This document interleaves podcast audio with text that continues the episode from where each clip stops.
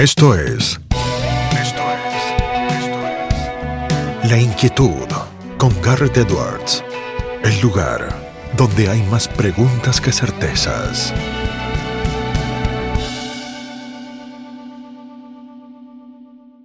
Damos vuelta de página aquí en La Inquietud por CNN Radio Rosario. Tenemos un verdadero placer, un verdadero lujo. Vamos a charlar ahora con Diana Mondino. Ella es directora de Relaciones Institucionales y profesora de Finanzas en los máster en Dirección de Empresas y máster en Finanzas de la Universidad del SEMA. Tiene experiencia en temas financieros, económicos, de management. Tiene experiencia internacional con diversos organismos eh, como Standard Poor's. Eh, es realmente un placer tenerla acá con nosotros. Eh, Diana, ¿cómo estás? Garrett Edwards te saluda.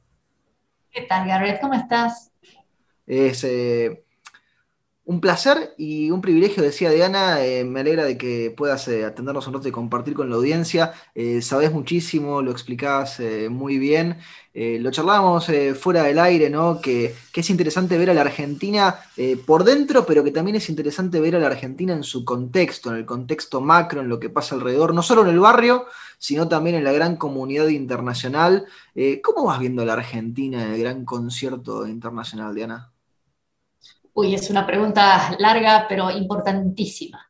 A ver, primero tenemos que entender, yo no, no, no, no me adjudico poder decir que entiendo, pero uno observa cosas que están pasando en el mundo, que se están desarrollando a una velocidad sorprendente y que creo que Argentina ni siquiera se ha dado cuenta. A ver, este, el mundo este de la bipolaridad, de la Guerra Fría, etcétera, bueno, cayó eh, el muro de Berlín en el año 89, o sea, ya hace un tiempo prudencial. China ha podido crecer extraordinariamente utilizando el capitalismo. O tenemos que entender, por ejemplo, que está el capitalismo de libre mercado y el capitalismo de amigos, pero capitalismos ambos. ¿Qué quiere decir? Que las decisiones las toma alguien, que el dueño de los medios de producción no es el Estado, sino que si hay eh, empresas, de nuevo, con el libre mercado, empresas individuales que en base al talento de alguien crecen o en base a los favores del gobierno crecen. Pero en ambos casos, este, eh, la, gestión está en manos privadas. Argentina parece estar alejándose cada día de ese tipo de cosas con ofertas de nacionalización de empresas. Todavía tenemos muchas empresas públicas, ninguna es eficiente, o salvo honrosas excepciones. Entonces, esa comprensión es importante. Según yo he escuchado eh, hablar todavía en términos que, están obsoletos hace más de 30 años, me preocupa. Otro tema es la velocidad del crecimiento que está viendo en áreas en las cuales Argentina, no te digo que pudiera ser líder, pero como mínimo pudiéramos participar. Todo lo que está ocurriendo en múltiples áreas de tecnología. Todo lo que es el área digital, que lo único que necesita son gente que piense, porque computadoras podríamos tener todos. Todo lo que está ocurriendo en el mundo espacial, pero que no es solamente porque es divertido llegar de nuevo a la Luna o a Marte, sino porque las opciones de investigación que eso significa. Todo lo que está ocurriendo en bioeconomía. Eh, justamente escuchaba en un podcast de The Economist, competencia tuya, ya vas a sufrir The Economist con tus programas, este, sobre la aplicación de modelos de inteligencia artificial para ver cómo se desarrollan distintas comunidades de animales en, distintos países del mundo. Entonces, este, hay, hay, una cantidad de usos y de cosas en donde nosotros todavía estamos decidiendo si hay o no que fertilizar los campos, si hay o no que hacer una ley de protección de bosques, si hay o no que definir que, que, la gente que digamos que eran, por, por ejemplo, pobladores originarios son los únicos que tienen derecho a estar en determinados lugares. O sea, no es que atrasamos 30 años en eso, o sea, no nos hemos dado cuenta que esos temas empezaron. Y es una picardía porque son temas en los cuales, al largar todo el planeta desde cero, no hay ventajas comparativas el que se sume a esa ola, el que desarrolle ese tipo de actividad como individuo, como empresa, como país, tiene las mismas chances que el resto. No es como en otras áreas en donde, digamos, qué sé yo, el mercado de capitales, donde trabajé 30, trabajo 30 años o más, este, el, punto es, hay una serie de, de limitaciones enormes que un país chico, con las incertidumbres que tenemos, con la volatilidad regulatoria que tenemos, lo tiene difícil. No podés ir a competir con el mercado financiero de Londres o de, eh, o de Estados Unidos o de Alemania. Pero en estos otros temas estamos en igualdad de condiciones o podríamos estar en igualdad de condiciones. Y en otros hasta tenemos ventaja. Por ejemplo, para poder vender eh, bonos de carbono. No son muchos los países que estarían en condiciones de hacer eso, no son muchas las empresas individuales que están en condiciones de hacer eso. Entonces, digamos, es como que no es que nos perdimos el tren, no nos enteramos que hay un tren. Y eso para mí es terrible, terrible porque, digamos, son oportunidades desperdiciadas que, insisto, lo que se requiere es talento y organización, no se requiere gran capital, eh, se requieren neuronas. Y aquí en Argentina todavía tenemos muchas. Diana, en muchos puntos y muchos hilos ahí como para ir conectando, ¿no? Con esta imagen, bueno, que describías del capitalismo de amigos, del capitalismo de libre mercado, la carrera espacial versión siglo XXI, las cuestiones de la tecnología, de la bioeconomía, de la inteligencia artificial. Y esa imagen última, ¿no? Porque yo pensaba en el tren y, y vos lo respondías incluso antes de que te lo preguntaran, no es que nos perdimos el tren, el tren pasó y ni sabíamos que había una estación, ni sabíamos que había un tren, ni sabíamos que nos podíamos eh, subir. Em, vos eh, conocés mucho eh, del mundo por tu experiencia profesional, por tu experiencia personal. ¿Cuál es la visión que se tiene del argentino hoy por hoy fuera? ¿Nos consideran un jugador con potencial? ¿Piensan que nos hemos quedado tan al costado que ya no les importamos? Digo, la Argentina no se subió al tren, eso está claro ahora. Eh, pero ¿piensan que nos podemos subir al tren o, lo dan por descontado? Eh, creo que es muy amplio. En todo lo que es producción de alimentos, creo que Argentina todavía es un jugador importante. Lo podemos perder en la medida que seguimos, por ejemplo, prohibiendo exportaciones de carne y en el resto del mundo están desarrollando hamburguesas de una carne artificial. Este, eventualmente, en vez de producir lo que sabes hacer y evitar la competencia, al contrario, les dejas la cancha entera. Y por competencia no solamente la hamburguesa artificial, otros países que producen carne. Ese es un ejemplo nada más, ¿eh? en todos los demás es, eh, ese porque es más, más evidente, más fácil, pero hay muchos otros en los que, que estamos. Entonces, ahí, en lo que es alimentación, creo que Argentina tiene, por un tiempo, todavía tiene posibilidades. Hay otros, como por ejemplo minería o litio, en donde nunca hicimos nada. Podríamos empezar a ver, eh, siempre se hace la broma de que la cordillera es la misma de la que está del lado argentino y del lado chileno. Pues qué sé yo, puede ser que del lado geológico, punto de vista geológico haya alguna diferencia, pero básicamente el desarrollo minero que hay en, en otros países, no solamente en Chile, nosotros no lo tenemos. Eh, todo lo que es industria del conocimiento, podríamos tenerlo, mm, no lo tenemos. Ahora, si vos me decís, somos atractivos para que alguien se compre un departamento, somos atractivos para que manden a sus hijos a estudiar aquí, somos atractivos para una inversión financiera, y ahí tengo mis dudas. No solo por problemas nuestros, sino porque hay otros que lo hacen mucho mejor. Si vas a generar una empresa, por ejemplo Estonia, hace ya años, no, no tres meses, ¿eh? no, no, no un año y medio con la pandemia, hace 15 años, cuando este, cuando se separan este, Lituania, Estonia y, bueno, todos los países de, de, Bálticos. del, otro lado del una, Claro, toman una fuertísima decisión de hacer absolutamente todo digital y hoy en Estonia, por ejemplo, es el lugar más fácil del mundo para incorporar una empresa y si vos tenés una empresa en Argentina o en la India, podés crear una empresa en Estonia que factura desde Estonia con sistema impositivo estoniano. Sí, y en, un ratito, ¿no? Como acá que a lo mejor tardas meses eh, en que te den los papeles. pero además reglas de juego claras, tienen que ser lo suficientemente claras para que no importa en qué país del mundo estés, sepas que si estás transando con eso, cuáles son las condiciones. Eh, nosotros tenemos un sistema mm, regulatorio, más un sistema legislativo, más un sistema judicial que es confuso. Eh, viene un poco de la prosapia española, ¿no? Pero lo que tenemos es que hay muchas normas, a veces contrapuestas, y no hay claridad cuando hay un litigio de qué es lo que puede resultar. Déjame que te ponga un ejemplo. ¿Por qué Delaware es el lugar donde más empresas incorporadas existen, eh, no solamente americanas, sino del resto del mundo? Tienen muy buenos tribunales allá. Más, solamente, bueno, tienen muchos tribunales especializados en temas de, lo que nosotros llamaríamos el área comercial, pero sobre todo tiene una jurisprudencia clarísima. Entonces, ya hay muchísima experiencia que cada vez que entre A y B se pelean por el tema, qué sé yo qué, es altamente probable que A gane tal cosa o que B pierda tal otra. O sea, ya hay experiencia, ya hay jurisprudencia.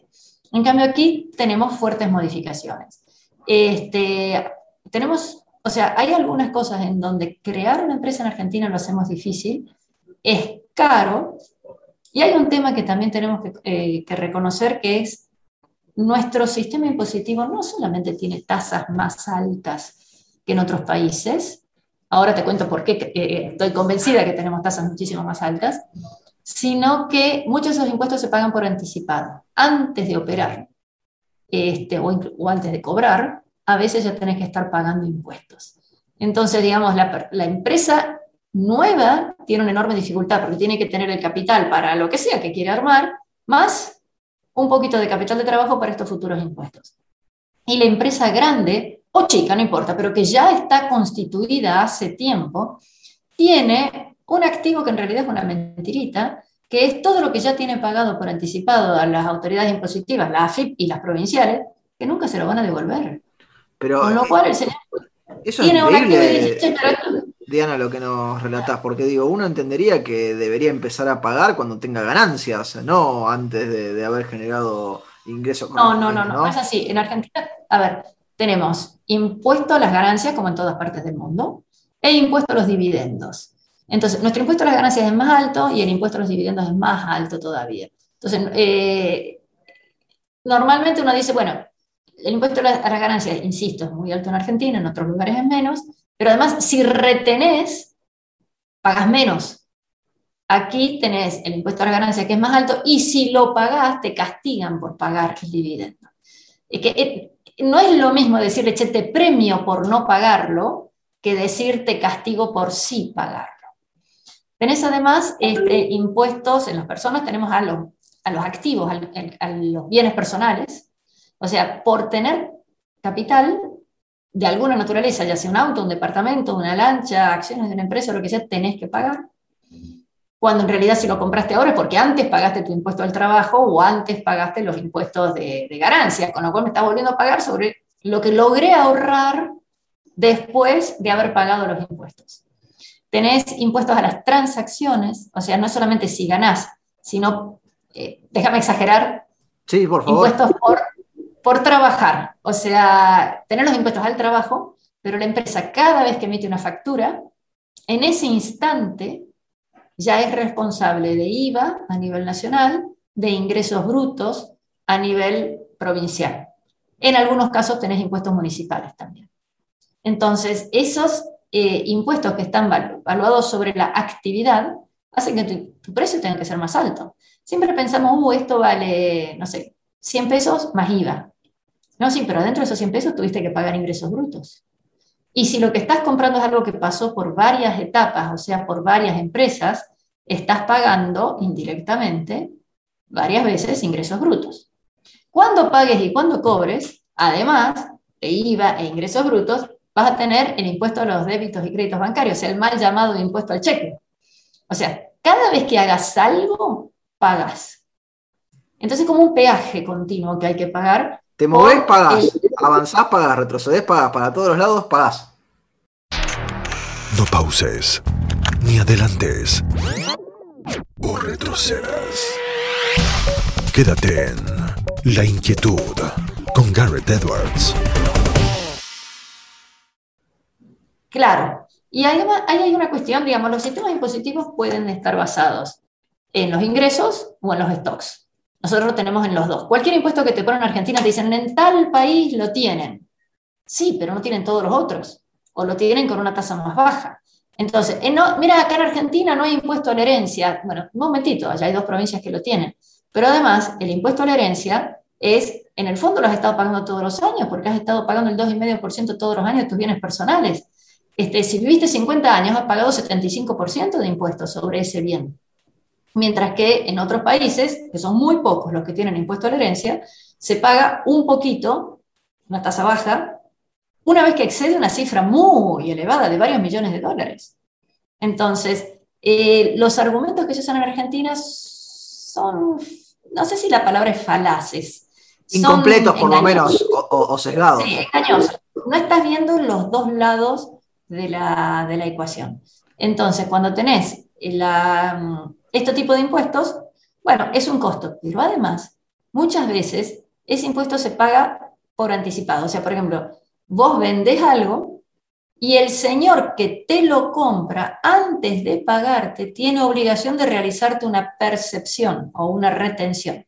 Con lo cual, vos le facturas con IVA, con ingresos brutos, tenés que pagar el impuesto al cheque cuando el tipo te lo pague. Y del otro lado, el señor ah, por las dudas, yo te retengo este tipo de actividad. Y yo dice, no, pero un momentito, mi actividad es exenta, o yo estoy en otra provincia. Ah, y, pero por dudas. No, sabemos, después nos van a reclamar.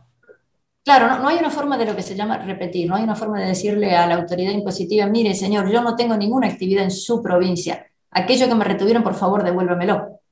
Eso no es posible. Eh, los saldos a favor de AFIP que tienen las empresas son elevados, son muy elevados. Eh, y pensalo en otros términos. Ponele que en, en, el mercado argentino no importa. Sí. Y cuando exportas, estás exportando un poquito de producto y un poquito de impuestos. Y no creo que los otros países quieran, quieran quedarse con los impuestos nuestros, me parece. No, no, no, no, no. O sea, encarecemos la cosa. No es que ellos dicen quiero quedarme con los impuestos. O sea, cuando nosotros queremos vender algo, al tipo le sale recontra caro, porque lo que está comprando es un poquito de producto más un poquito de impuestos. Entonces el tipo dice, che, el de al lado me lo vende más barato. O el de al lado no me corta las exportaciones, como, ah, de nuevo, volviendo al ejemplo de la carne que es muy reciente. O el de al lado me puede vender con cierta seguridad porque no hay paros en los puertos. Entonces, que no sabes el barco cuánto tiempo va. Todo eso son costos. Y esos costos hacen que el producto sea caro. Como nosotros lo que vendemos no tiene mucha diferenciación, el precio es internacional, bueno, vas a tener que vender ese precio. ¿Qué termina ocurriendo? Que los costos, el impositivo no lo puedes tocar, termina siendo que los salarios son bajísimos. Es lo que todos sabemos, los salarios argentinos son bajísimos. Ya en algunas eh, actividades tenemos salarios más bajos que en el sudeste asiático. Entonces, como el, precio al cual vas a vender es está limitado y te cobran un montonazo de impuestos sobre eso, ¿en qué podés gastar? Y en, sueldos de insumo. El insumo también lo tenés que pagar y bueno, los sueldos son bajos. Entonces, yo no entiendo cuál es la ganancia de todo este tipo de cosas, de este esquema, porque, y sigo hablando, ¿eh? No, no, sé no, pero, pero, dale, dale, sigo, escuchando con, mucha atención, eh, Diana, por favor, seguí, después te, te, te, sumo un par de puntos. Pero a ver, fíjate, el Estado te cobra mucho impuesto parte de lo cual, no todo, termina yendo este, a subsidios a gente que no tiene trabajo o a empleados públicos que están ahí para controlar que vos le pagues los impuestos. Entonces, el que trabaja le queda poco, parte de lo que acaba de pagar va a gente que no sabe, no puede o no quiere trabajar. Y entonces el Estado dice, bueno, pero tengo que seguir cobrando impuestos. ¿No te das cuenta que hay gente que pasa hambre? ¿No te das cuenta que hay desempleo? A esa gente hay que ayudarla de alguna manera. Y al mismo tiempo que dice eso, que comparto que hay que ayudar a la gente desesperadamente, pero no comparto que haya que ayudarla solo con darle dinero, sino que hay que prepararlo, hay que capacitarlo y hay que darle la oportunidad de poder trabajar. Era una cuenta horrible, horrible, horrible, horrible. Espero que la gente no corte después de escuchar esto. No, no, la gente se va a quedar seguro. Se queda, se queda, se queda, nadie se puede ir. Este, cuando alguien recibe, pongamos los, datos del año 2020, eh, cuando alguien recibía el subsidio a través del IFE, cobraba 10 mil pesos. Si alguien consigue un trabajo al salario mínimo vital y móvil, porque hay gente que tiene bajísima productividad, etc., no llegaba a 20 mil pesos el año pasado, son 24 mil ahora. De esos 20 mil pesos tiene que pagar un montonazo de impuestos. Con lo cual, la persona dice, no, no, no, yo voy a cobrar 17, 18. A ver, 10 por quedarte en tu casa o 17, 18 por trabajar, por ir a trabajar. Pero el costo para la empresa, cuando vos contaste todo lo que hay que contar, en total, entre empresa y empleado, se pagaron 10 mil pesos de impuestos. Entonces, tenemos gente desempleada a la cual el año pasado se la ayudó dándole 10 mil, pero si esa persona quisiera trabajar y producir y plantarse firme y la dignidad que representa el trabajo, a esa persona le hubieras cobrado 10.000 de impuestos. Es una inconsistencia horrorosa, porque dice, no, la gente eh, no tiene que pagar impuestos. Bueno, pero no le cobres al tipo que estaba sin trabajo hasta ayer. Si total ese tipo dice, no, no, no podemos desfinanciar el Estado. Total, no estaba pagando impuestos, ¿no? Porque al contrario, lo estaba financiando. Entonces no podés pasar de querer cobrarle 10.000 a tener que pagarle 10.000.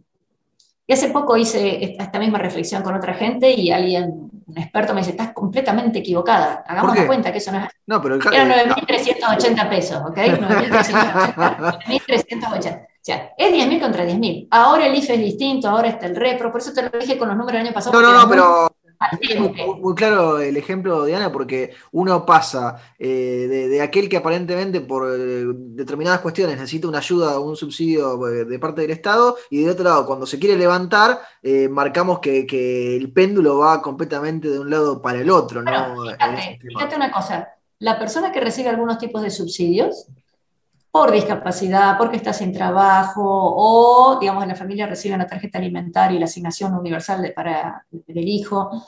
Bueno, cualquiera de estos subsidios, esta persona tiene derecho a solicitar un servicio telefónico de Internet básico. Es muy pequeño el servicio, ¿no? Pero pagaría 150 pesos hasta ayer. Sí, la PB1. Entonces, claro, si no trabajas, te dan plata y pagas poquitito por algunos servicios, más la luz, más el gas, etcétera, ¿no? Si trabajas, pagas impuestos y tienes que pagar esos servicios al verdadero valor. Entonces, ¿qué termina ocurriendo? Que termines terminando dos economías. Porque la gente no es tonta, la gente no se queda en su casa. A ver, si te quedaste un año y medio en tu casa como llevamos ahora, a ver, como mínimo tendrías que pesar 150 kilos. O sea, no, no, no, no, no, la gente no se queda en su casa. La gente eh, hace changa si puede, se va a visitar a la familia si puede, cuida a los hijos de la vecina si quiere. O sea, la gente no está en su casa. No, no, la gente mayor puede que sí por el tema de la cuarentena, pero el resto no. Entonces, terminas teniendo una economía en negro. El propio gobierno te saca de la economía en blanco y por el exceso de regulaciones se termina creando una economía en negro que, por definición, es todo en efectivo, circula solamente en, efectivo y eso hace que entonces no le puedes ni siquiera cobrar los impuestos que habitualmente se cobran sobre, este, sobre todos los depósitos bancarios, por ejemplo. Entonces, es, es, un tiro en el pie continuo, es un tiro en el pie. Y yo entiendo la urgencia de decir, che, tenemos que hacer algo con el desempleado. Pero en la forma en que se hace, es insisto, contraproductivo. Y ya, ok, ya lo tuviste, empecemos a partir de ahora a ver cómo sacamos a la gente. Porque hay un tema que es horrible, uno escucha hablar con, con desprecio o con preocupación de los planeros. Y la inmensa mayoría de esa gente, el año pasado estaba trabajando. El año pasado era un mozo en algún lado, era mocama en algún lado, trabajaba en otro lado, atendía en un, en un restaurante o en un estacionamiento. No me digas que esa gente eran vagos. Esa gente estaba trabajando. Pero ahora le rompiste los incentivos. Para ganar más o menos lo mismo, se queda en su casa y trabaja en negro. Limpia los vidrios de la vecina en negro. Entonces, este, tenemos que volver a tener un sistema que ordene la economía. Y si no querés ir por la cuestión ética o moral de que cada uno, a ver, tiene que tratar de colaborar a su propio sustento. Sí, de poner su parte. Razonablemente. Eh, vayamos por el lado del egoísmo fiscal, porque toda esa gente no paga impuestos. Si vos les querés cobrar impuestos, tenés que tratar de formalizarlos de alguna manera.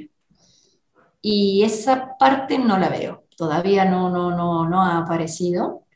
Y entonces, ahí vuelvo a lo que te había dicho hace un rato, hace un rato, hace un rato, de que tenemos los impuestos más altos de, del mundo, porque vos pensás que si la economía argentina en negro es muy relevante, no sé cuánto, ponle el número que quieras, pero sí sabemos que el peso del Estado, nación, provincia, municipios está, no, no llega al 50%, está en el 40 y mucho. O sea, la mitad de la economía es el Estado que por definición no produce, sino que pone las reglas de juego para el sector privado. Quiere decir que el 50% que sí produce paga impuestos para sí mismo y para los demás. Hmm. Y como dentro del sector privado hay muchísima gente que recibe algún tipo de beneficios de alguna naturaleza, subsidios de alguna naturaleza, quiere decir que los que sí están pagando impuestos están pagando tasas que deben exceder el 70 o 75. No tengo forma de demostrarlo, pero insisto, eh, digamos, la mitad de la gente paga, la mitad de la gente no paga. Si los de los, perdón, la mitad del sector privado, la mitad del sector público, dentro del sector privado no todos pagan, ¿cuánto tenés que estar pagando en total? Hacé la cuenta en tu casa a los que nos están escuchando, están pagando monotributo o autónomos o ganancias, están pagando IVA en lo que consumen, están pagando ingresos brutos en lo que, en lo que consumen, este, si ahorran algo, tienen que pagar después bienes personales, si ya tienen algo porque lo heredó de tu tatarabuelo, que tu tatarabuelo sí trabajó, y la verdad que se hace una situación muy complicada de romper, muy complicada, porque rompiste el incentivo. Diana, nos hacías un, un, programa grandioso recién del tema de los impuestos. Aprovechamos eh, que te tenemos y te, hacemos eh, una última pregunta que se la hacemos absolutamente a todos nuestros entrevistados, eh, porque el programa se llama La Inquietud, es un juego de palabras. ¿Qué inquieta a Diana Mondino? Desempleo. Así, no, no tengo que pensarlo ni un nanosegundo. Porque vos tenés gente que no trabaja, que no quiere, no sabe, no puede trabajar y que eso te genera todo el resto de los problemas, porque el gasto público puede haber cuestiones ideológicas, este, la, falta de infraestructura puede ser que haya, no, no, puede ser, hay corrupción en la contratación, etc. Pero básicamente todo eso afecta a que haya cada día más desempleo. Como hay desempleo, este, en el fondo tenés un, un efecto indirecto en la educación instantáneo, lo he pensado mucho, ¿eh? porque, digamos, a veces digo, bueno, el principal problema de Argentina no es el dólar, no es la inflación, eh, no es la grieta, es la educación, no, es, es el desempleo. Al tener gente que no trabaja, que no tiene posibilidad de trabajar, todo el resto de las cosas se te desmoronan. Eh, y vos dirías, pero no, pero si tenemos que empezar a arreglar la economía, ¿cómo haces para empezar por ahí? Y le quito, le quito otros problemas. Pero bueno, a ver, tus otras preguntas. Eh, Diana, te agradecemos muchísimo este tiempo que te has tomado para charlar eh, con nosotros y con nuestra audiencia y te mandamos un fuerte abrazo. Gracias, Garrett, por la oportunidad y espero que todos los que nos están escuchando sí puedan trabajar, si quieran trabajar y que, bueno, en su entorno logren que los demás también puedan hacer algo útil. Hablamos con Diana Mondino aquí en La Inquietud por CNN Radio Rosario. Esto fue la inquietud con Garrett Edwards. Síguenos en redes sociales y en www.edwards.com.ar.